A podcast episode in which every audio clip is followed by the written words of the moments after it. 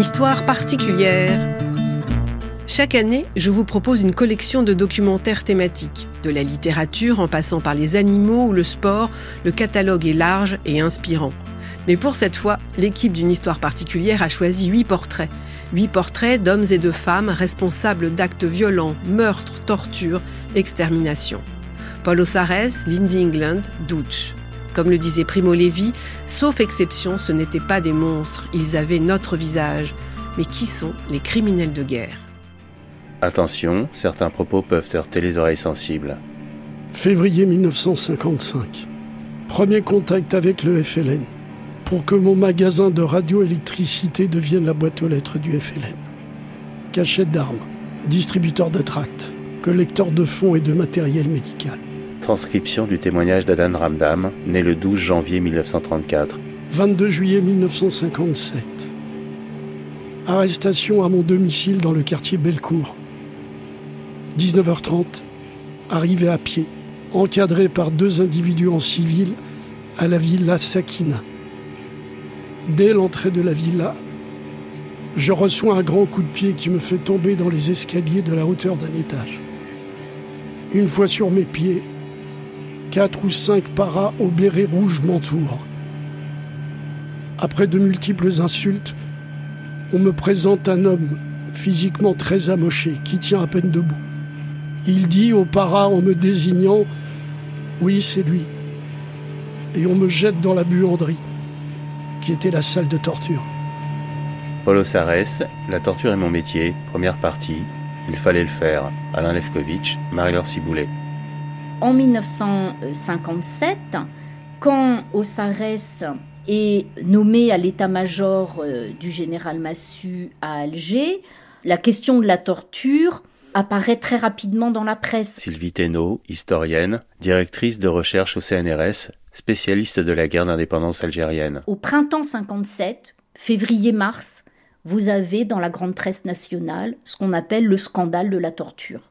Vous lisez le monde de l'époque, très régulièrement vous avez des grandes affaires. Il y a le dit suicide de l'Arbi Ben Midi, il y a le dit suicide d'Ali Boumengel, il y a la disparition de Maurice Audin, ça c'est juin. Il y a Alleg, dont on se demande à un moment donné où il est, mais juillet, août, ça occupe aussi la presse. Il y a une euh, mission parlementaire qui va en Algérie aussi, en 57, et qui rend un rapport où il y a eu discussion entre ses membres, mais un des membres de cette mission, qui s'appelle le docteur Ovnanian, fait euh, des déclarations euh, tout à fait claires sur le fait qu'il est docteur, qu'il a vu des traces dans les prisons d'Algérie sur les détenus et qu'il y a torture. Donc en 57, la question de la torture est sur la place publique. Mais Ossarès, lui, c'est un homme de l'ombre à ce moment-là. 8 janvier 1957. Le général Massu quadrille Alger avec sa dixième division parachutiste. Pas moins de 8000 hommes la grande répression d'Alger va commencer. À la manœuvre pour, dit-on, pacifier la ville, celui qui n'est encore que commandant, Paul Ossarès, à qui Massu, son supérieur hiérarchique direct, a donné carte blanche. Avec lui, la torture s'institutionnalise, devient légale. Le fervent communiste Henri Alleg, journaliste et ancien directeur du journal Alger républicain, va être un des premiers à dénoncer cette torture systématique. Il va en faire les frais. Il est arrêté le 12 juin 1957 au domicile de son ami Maurice Audin. Le lieutenant me regarde et euh, il, est, il, est, venu vers moi. Il m'a enlevé la, la, moustache, il m'a regardé et il a dit au, au policier Ah, excellente prise. Torture et mauvais traitements se suivent et s'intensifient. C'est ce qu'il raconte dans son ouvrage intitulé La question, écrit clandestinement alors qu'il était en détention. Jacquet agita d'abord devant mes yeux les pinces qui terminaient les électrodes. Il m'en fixa une au lobe de l'oreille droite, l'autre doigt du même côté. D'un seul coup, je bondis dans mes liens et hurlai de toute ma voix. Charbonnier venait de m'envoyer dans le corps la première décharge électrique. Près de mon oreille avait jailli une longue étincelle et je sentis dans ma poitrine mon cœur s'emballer. Je me tordais en hurlant et me raidissais à me blesser, et tandis que je continuais à crier, il dit à Jacquet Bon Dieu qu'il est gueulard, foutez-lui un baillon. Je serrais de toutes mes forces le tissu entre mes dents et j'y trouvais presque un soulagement. Brusquement, je sentis comme la morsure sauvage d'une bête qui m'aurait arraché la chair par saccade. Souriant au-dessus de moi, Jacquet m'avait branché la pince au sexe. Les secousses qui m'ébranlaient étaient si fortes que les lanières qui me tenaient une cheville se détachèrent. La séance de GGN commence. et on continua. Dynamo de campagne, on m'avait avec des chocs électriques plus violents en fonction de la manipulation de l'instrument. Je tremblais aussi de froid.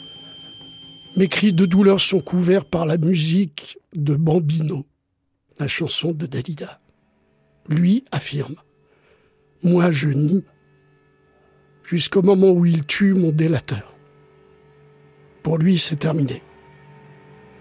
Pour moi, c'est le début.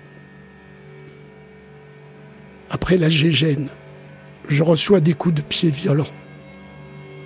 Je suis étendu au sol, à demi inconscient près de la bassine d'eau. Puis ils me pendent par les coudes. Mais je résiste en niant ma participation au référendum. Pendant quatre ou cinq jours, je suis attaché à un citronnier dans le jardin. Et à chaque fois que des groupes d'hommes sont arrêtés, ils les obligent à me reconnaître. J'ai vu beaucoup de choses. Des pages entières ne suffiraient pas. Les méthodes de torture sont toujours plus perfectionnées les unes que les autres. Le nombre de morts par nuit était en moyenne de 2 à 3. Tu vas parler. Tout le monde doit parler ici. On a fait la guerre en Indochine. Ça nous a servi pour vous connaître. Ici, c'est la Gestapo. Tu connais la Gestapo? Puis, ironique, tu as fait des articles sur les tortures, hein, salaud Eh ben maintenant, c'est la dixième d'épée qu'il est fait sur toi. Tu sais nager? dit Lorca penché sur moi. On va t'apprendre. Allez, au robinet. Au robinet nickelé qui luisait au-dessus de mon visage, Lorca fixait un tuyau de caoutchouc. Il m'enveloppa ensuite la tête d'un chiffon. Quand tout fut prêt, il me dit Quand tu voudras parler, tu n'auras qu'à remuer les doigts. Et il ouvrit le robinet. Le chiffon s'imbibait rapidement, l'eau coulait partout, dans ma bouche, dans mon nez et sur tout mon visage. J'avais l'impression de me noyer, et une angoisse terrible, celle de la mort elle-même, m'étreignit. Malgré moi, tous les muscles de mon corps se bandaient inutilement, pour m'arracher à l'étouffement. Malgré moi, les doigts de mes deux mains s'agitèrent follement. Ça y est, il va parler, dit une voix. L'eau s'arrêta de couler, on m'enleva le chiffon, je respirai. Dans l'ombre, je voyais les lieutenants et le capitaine cigarette aux lèvres, frapper à tour de bras sur mon ventre pour me faire rejeter l'eau absorbée. Grisé par l'air que je respirais, je sentais à peine les coups. Alors Je restais silencieux. Il s'est foutu de nous. Remettez-lui la tête dessous.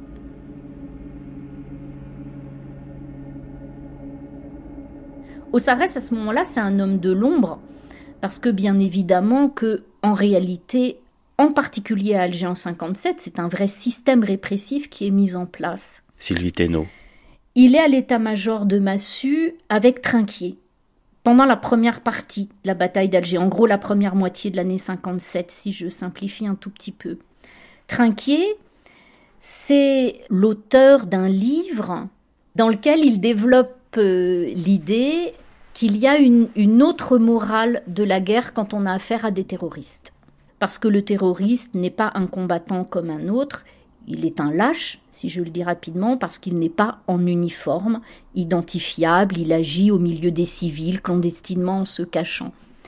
Et Osarès est à la tête de commandos dont on ignore l'existence en 57, qui sont réellement des équipes de tueurs, à qui on va confier l'exécution des prisonniers importants, mais aussi certainement des exécutions pour des raisons moins avouables. Par exemple, des prisonniers ont été tellement torturés qu'ils sont physiquement trop marqués pour être laissés en vie. Parce que si on les laisse en vie, leurs corps vont devenir des preuves de la pratique de la torture. Son rôle n'était pas de torturer, son rôle était de faire parler. Florence Baugé, ancienne journaliste du Monde. Et ensuite, comme il avait chosifié les gens, il les exécutait parce qu'il n'avait pas le temps et pas la place, comme il me disait, de les entreposer quelque part. Il en parlait comme des colis. Général Paul Ossarès, bonsoir. Vous étiez le coordinateur des services de renseignement à Alger en 1957. Archive France 2, 23 novembre 2000. Euh, vous avez participé à des actes de torture? Non. Mais vous avez participé à des exécutions sommaires? Oui. Vous avez exécuté combien de gens? Comme je l'ai dit à la journaliste qui m'a interviewé. À notre concert du monde, Florence Bourget. Eh je, j'en ai exécuté 24. Est-ce que vous avez des remords? Non. Pourquoi? Parce que je n'ai procédé à de tels actes que dans le cas d'individus qui étaient reconnus comme ayant participé à des actes de terrorisme. Mais pour autant, est-ce l'honneur d'une armée que d'exécuter que de torturer Non, non, non. Alors vous devriez en avoir des regrets, vous devriez vous dire euh, euh, c'est pas comme ça qu'on mène la guerre? Écoutez, nous n'avions pas le choix. On sait aussi, et là, euh, ni euh, Ossarès ni Massu, par exemple, ne sont euh, bien clairs sur cette question, et en tout cas pas explicites, parce que là, euh, même pour Ossarès, dans la verve et dans la gouaille un peu militaire qu'il utilise, il y a quelque chose qui est euh, peut-être trop transgressif même pour lui. On sait que sont utilisées également euh, des violences d'ordre sexuel, Malika Rahal, historienne française et algérienne, spécialiste de l'Algérie. que les militaires perpètrent des viols, parfois de façon euh, répétée. C'est euh, l'un des témoignages qui a fait émerger en France cette question de la torture et a fait émerger la figure du général Ossarès, Louisette Irel qui euh, en est l'un des premiers témoins euh, directs, Je me battais pour l'indépendance et un jour je suis tombée dans une embuscade. qui est en mesure de dire que euh, oui, J'étais grièvement blessée. elle a été violée par les parachutistes qui l'ont détenue. On m'a transférée au siège de la 10e division parachutiste du général Massu, à Hydra. 20 juin 2000. Louisette Iguilariz, ancienne combattante algérienne, raconte son calvaire à Florence Baugé. Son histoire, Louisette ou le dernier tabou de la guerre d'Algérie, est le premier film d'animation réalisé par Le Monde et la revue dessinée. Sur les hauteurs d'Alger, il y avait un capitaine, un certain Graziani. C'est sur la question du viol qu'on a le moins de témoignages, que les témoignages sont les plus longs et les plus difficiles, les plus douloureux aussi à recueillir et à, et à fournir pour euh, les témoins. On sait que la violence sexuelle est utilisée contre les femmes, on sait aussi qu'elle est utilisée contre les hommes. Il venait dans mon box plus souvent que les autres. Tu vas parler, oui. Des noms. On veut des noms. Je veux mourir. S'il vous plaît, je veux mourir. Vous n'êtes pas des hommes si vous ne m'achevez pas. Crache-nous tout. Parle. Parle. Hmm. C'est que c'est une vraie femme. J'ai été détenue pendant trois mois.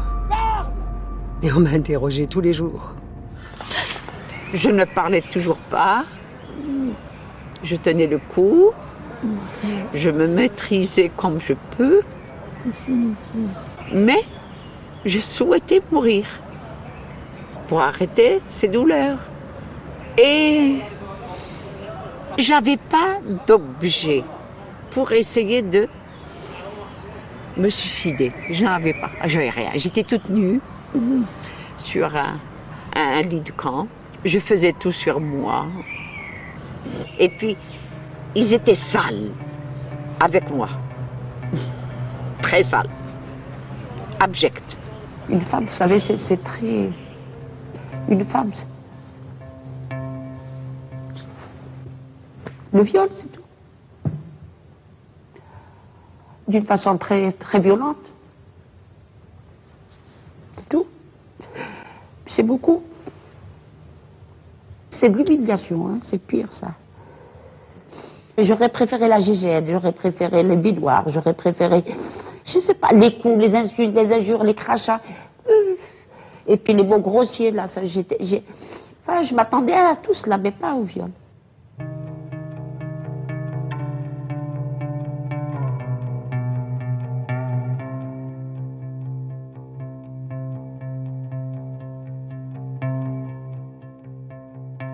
Le général Ossarès, c'était un drôle de personnage que j'ai rencontré en l'an 2000. Florence Boger, ancienne journaliste du Monde. Un jour, j'ai sorti une interview euh, qui est passée à la une du Monde sur euh, le viol d'une femme par l'armée française. C'était en juin 2000. C'était une femme qui recherchait son sauveur. Tout ça a enclenché un retour de mémoire. Et de là, j'ai été mise en contact avec Ossarès. Un jour, euh, Ossarès a débarqué au monde. Et à partir de là, pendant euh, à peu près deux mois, raison de un à deux petits déjeuners par semaine, on s'est rencontrés à la cafétéria du monde.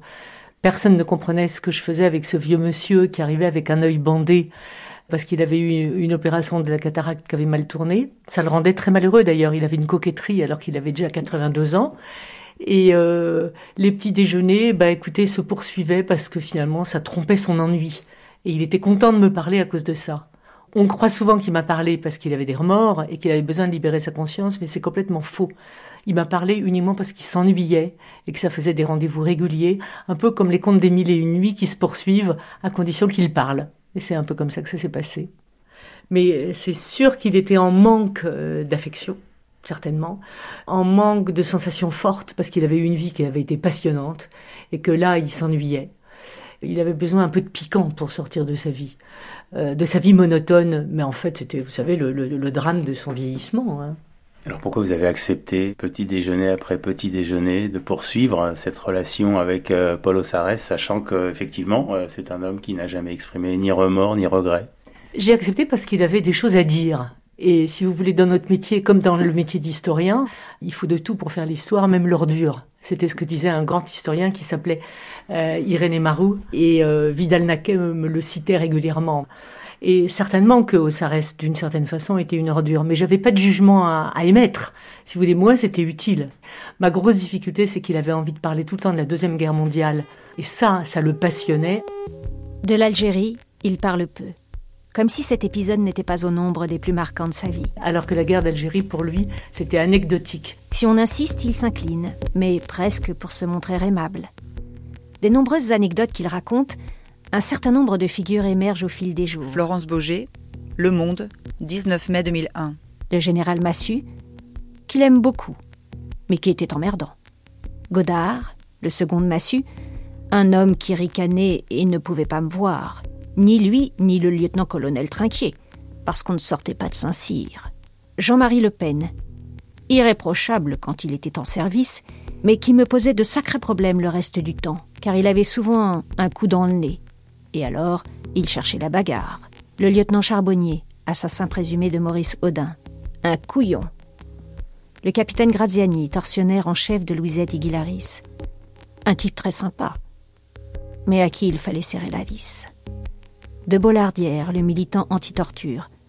Un homme adorable, beau comme un dieu, mais qui s'est fait monter la tête par Servan Schreiber? Une sacrée ficelle, celui-là. Il m'a dit que la première fois qu'il avait torturé, c'était à Philippeville, euh, l'actuel Skikda. En 1955, il avait été très choqué. Philippeville, je pense que c'est l'année zéro. Il y a eu un massacre terrible d'Européens par des partisans du FLN et les représailles ont été euh, monstrueuses. Et ensuite, il a été appelé par Massu pour ses faits d'armes, entre guillemets, de Philippeville, et il a réitéré tous ses actes en pire à Alger. Ça, c'était l'année 57, pendant la dite bataille d'Alger. Et je pense qu'il s'est habitué, et qu'il y a eu un ressort émotif, si vous voulez, qui s'est cassé, et qu'il faut pas oublier une chose, c'est que Sarès, la vie ne comptait pas, ni pour lui, ni pour les autres. La vie avait peu d'importance. Donc, si vous voulez, il, il ne faisait pas de cadeaux aux autres, mais il ne s'en faisait pas. Il était prêt à mourir comme il était prêt à tuer. C'était un homme bourré de, contradictions, très très complexes, extrêmement cultivé, qui adorait Virgile, Baudelaire, Aragon, Peggy, qui me citait sans arrêt euh, des vers, comme ça, avec une mémoire assez phénoménale, et qui pouvait me parler, me faire le baise-main en bas des ascenseurs du monde, et deux minutes après me expliquer comment il avait tué de sang-froid euh, je ne sais combien d'Algériens. Il est originaire d'une famille de la région de Bordeaux. Il a effectivement un parcours qui est euh, le parcours d'un sachant, euh, ce qui quand même dans la société de l'époque n'est pas une mince affaire. C'est quelqu'un qui va au lycée Montaigne, à Bordeaux, euh, voilà, qui euh, souvent dans ses entretiens avec Florence Baugé fait état de ses lettres, de sa culture. Malika Rahal, historienne française et algérienne, spécialiste de l'Algérie. Il y a vraiment ces moments apparemment contradictoires où il est à Philippeville en train de perpétrer la torture et puis en même temps d'écrire un mémoire sur, que sais-je, l'œuvre de Virgile. Donc cette culture, elle est euh, omniprésente dans son travail et en même temps, il y a cette acculturation à l'armée. Si on réfléchit en termes de contradiction, ça me paraît contradictoire que un homme si cultivé torture. On ne voit pas ce qui construit de la cohérence dans ses euh, parcours, qui est vraiment la société coloniale, qui est vraiment l'idéologie de, de l'Empire et la place de l'armée dans ce système. Donc c'est vraiment fondamental de hum, se remettre dans le cadre de la société de l'époque pour bien comprendre ce qu'était cette société de notre passé et comprendre comment aussi ça peut avoir un impact sur notre société d'aujourd'hui. C'était un personnage assez étonnant parce que la première fois que je l'ai eu au téléphone, je me souviens toujours de ces mots. Il m'avait dit, vous savez, on dit que je suis un voyou, mais je suis un voyou de la République. Marie-Monique Robin, journaliste d'investigation, réalisatrice et écrivaine. Et je lui avais dit, mais qu'est-ce que vous voulez dire? Ben, vous voulez dire ben, Je veux dire que moi, tout ce que j'ai fait, euh, c'est parce qu'on m'a demandé de le faire. Donc, euh, il a, c'est jamais départi de ce rôle, en disant, je suis un, je suis un bon soldat, et il a raison. Parce qu'il n'a rien fait tout seul dans son coin, hein. c'était pas un électron libre. Euh, général Sarès, il a fini général, euh, mais il a fait partie des services secret français, du SDEC, euh, services spéciaux, enfin. Et puis donc, euh, c'est un fils de bourgeois euh, du sud de la France qui va devenir résistant pendant la Seconde Guerre mondiale et qui va se retrouver embarqué donc en Angleterre, rejoint De Gaulle, etc. Se retrouve dans les services spéciaux.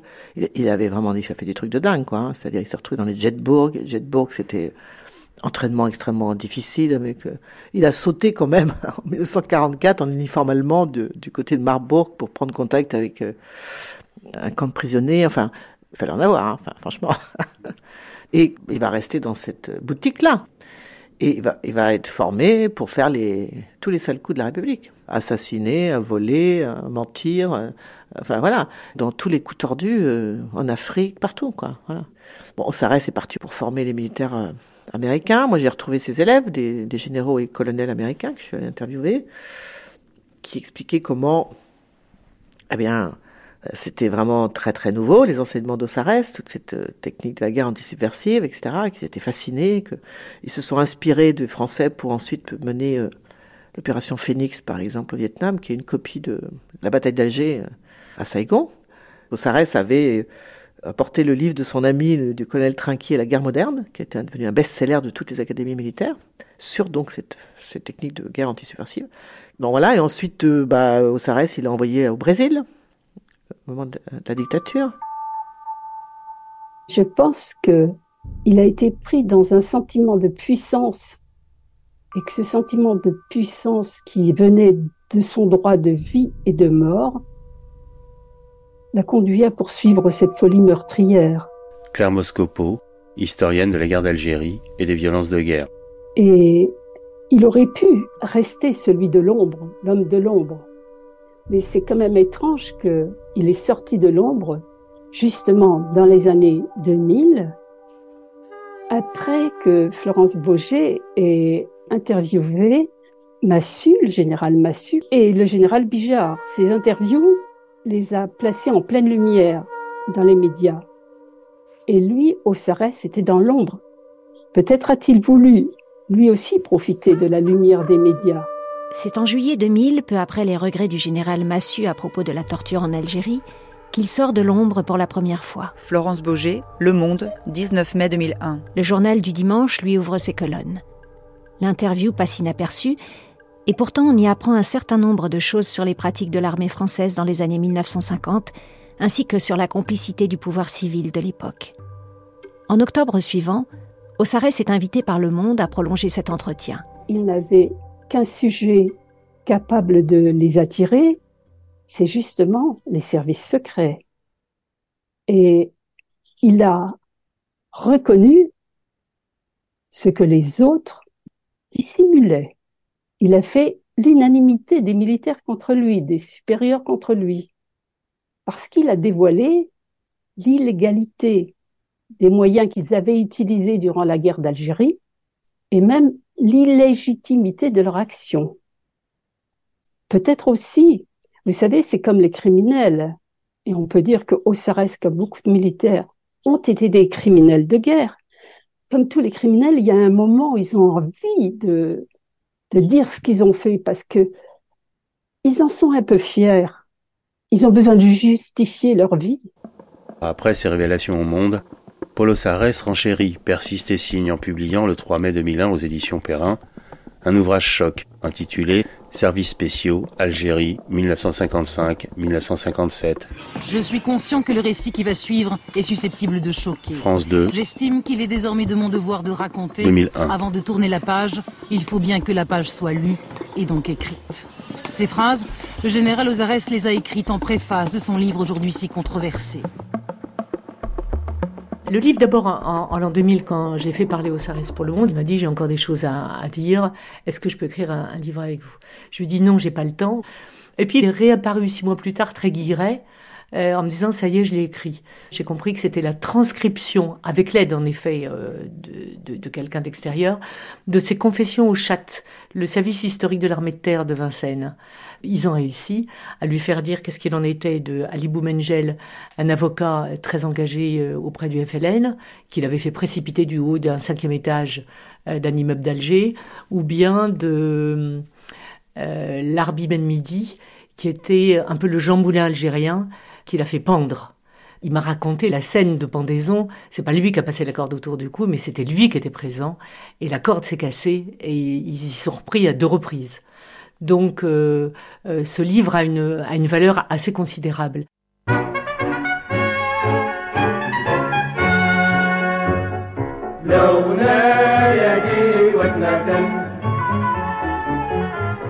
C'était Paulo Sarès, La torture est mon métier, première partie, il fallait le faire.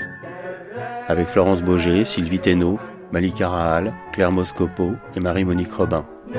Avec les témoignages d'Adam Ramdam, d'Henri Alleg et de Louisette Iguilariz. Avec les lectures de Mousse Nathalie Canoui et Olivier Martineau. Merci à celle qui m'a inspiré cette série, Merima Hussein Bazic, rescapée de la guerre de Bosnie, spécialiste des crises et des conflits, ancienne du TPY. Merci également à Indiana Burkel pour son aide précieuse dans la fabrication de ce documentaire. Prise de son Eric Boisset, mixage Julien Douminc, réalisation Marie-Laure Ciboulet, attachée de production Sylvia Favre, coordination Christine Bernard, une histoire particulière d'Alain Lefkovitch.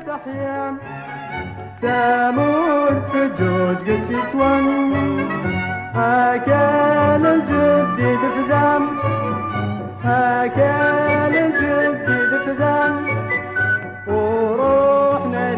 ذم